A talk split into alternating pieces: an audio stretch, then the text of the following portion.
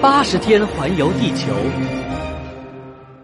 第五集：落荒而逃的路路通。一八七二年十月二十号，星期天，八十天环游地球第十八天，我们抵达印度孟买。离开苏伊士的第二天，路路通在游轮的甲板上遇见了菲克斯。路路通又惊讶又开心。哎，菲克斯，你怎么在船上？哎，你要去哪儿？呃，我要去孟买，哎，做点生意。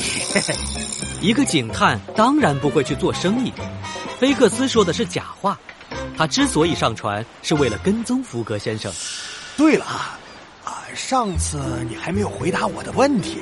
哎，你跟你家主人打算去哪儿啊？哎呦，我们哪儿也不去啊！我们要回伦敦。我家主人跟人打赌，要在八十天内环游地球一圈。不得不说，这个赌约太疯狂了。接着，路路通把福格先生跟人打赌的事说了一遍。八十天环游地球，打赌的事一定是个幌子。根据我多年的办案经验，他是想利用这个借口，光明正大的逃跑。菲克斯下定决心，接下来的时间要寸步不离的跟着福格先生，直到收到逮捕证将他逮捕为止。游轮又在海上航行了十天，终于抵达了印度孟买。刚刚下船，路路通就惊讶的大叫起来：“哇！哦，福格先生，你看，这里的男士也穿裙子。”果然。周围的印度人不管男女都穿着裙子，没什么值得大惊小怪的，这是他们的传统服饰。哇，福格先生，快看，好酷啊！路路通再次大叫起来，因为他看到几个印度人用头顶着货物从他面前经过，其中一个人的头上顶着好几个巨大的包裹，就像顶着一座小山。不过，福格先生对周围新奇的事物一点兴趣也没有。他看了看表，路路通，晚上八点我们要坐火车前往加尔各答。你知道，我每到一个地方都需要签证。为了节省时间，我去签证，你去买鞋子。记住，不要错过火车。嘿嘿，放心吧，先生，我一定准时回来。路路通自信的拍了拍胸口，然后蹦蹦跳跳的跑远了。福格先生则不慌不忙的朝另一个方向走去，他没有注意到的是，一个不起眼的角落里，菲克斯正死死的盯着他。嗯，根据我多年的办案经验，他一定不会去加尔各答，而是在孟买找个地方躲起来。菲克斯冷冷一笑。快步跟上了福格先生，不过出乎意料的是，福格先生并没有躲起来，而是直接去英国领事馆办理了签证，然后又去火车站附近找了一家餐厅吃饭。哎，奇怪，他居然没有躲起来。不过根据我多年的办案经验，他接下来一定有什么阴谋。菲克斯跟着福格先生走进了餐厅，在一个角落位置坐了下来。可是，直到福格先生把饭吃完，菲克斯也没发现他有什么阴谋。与此同时，路路通已经给福格先生还有他自己各自买了一双漂亮的皮鞋，穿着漂亮的新鞋走在大街上，路路通得意极了。突然，身后传来了一阵鼓声，路路通回过头来，哎，这是要干嘛？身后涌来了一个游行队伍。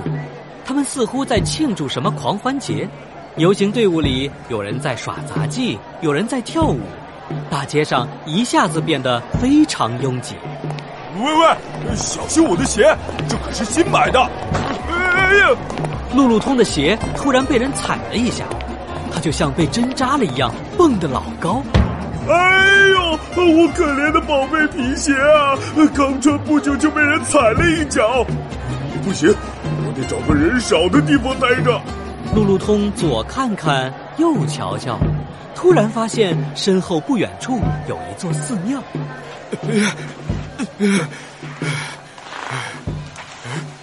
那里好像没什么人，我进去逛逛吧。路路通刚刚走进寺庙，就被眼前的美景吸引住了。寺庙的墙上雕刻着各种各样的浮雕，有动物也有人物，非常精美。哇，这里好漂亮啊！关键是这里一个人也没有。我的新皮鞋非常安全。哎呦！路路通话还没说完，突然被人掀翻在地。只见三个恶狠狠的和尚扑到他身上，用力的按住他。喂，你们是什么人？你们想干什么？路路通大声质问起来。三个和尚根本没有回答他的问题，而是一把脱掉了他的鞋。喂，这可是我新买的皮鞋。啊，我知道了，你们一定是看我的皮鞋漂亮，想要把它抢走。你们是皮鞋强盗！脱掉路路通的皮鞋之后，三个和尚并没有停下来，他们又把路路通穿了好几天的臭烘烘的袜子给扒掉了。啊，我的袜子！原来你们还是臭烘烘袜子强盗！看着三个和尚疯狂的样子，路路通有些害怕起来。我得快点离开这里。路路通像一只毛毛虫一样在地上蠕动起来，他的力气很大，三个和尚都被他往前拖去。就在这时，他身后突然一阵剧痛，原来其中一个和尚急疯了，一口咬住了他的屁股。我的屁股！路路通腾的站起身来，用力一甩，把三个和尚全都甩了出去。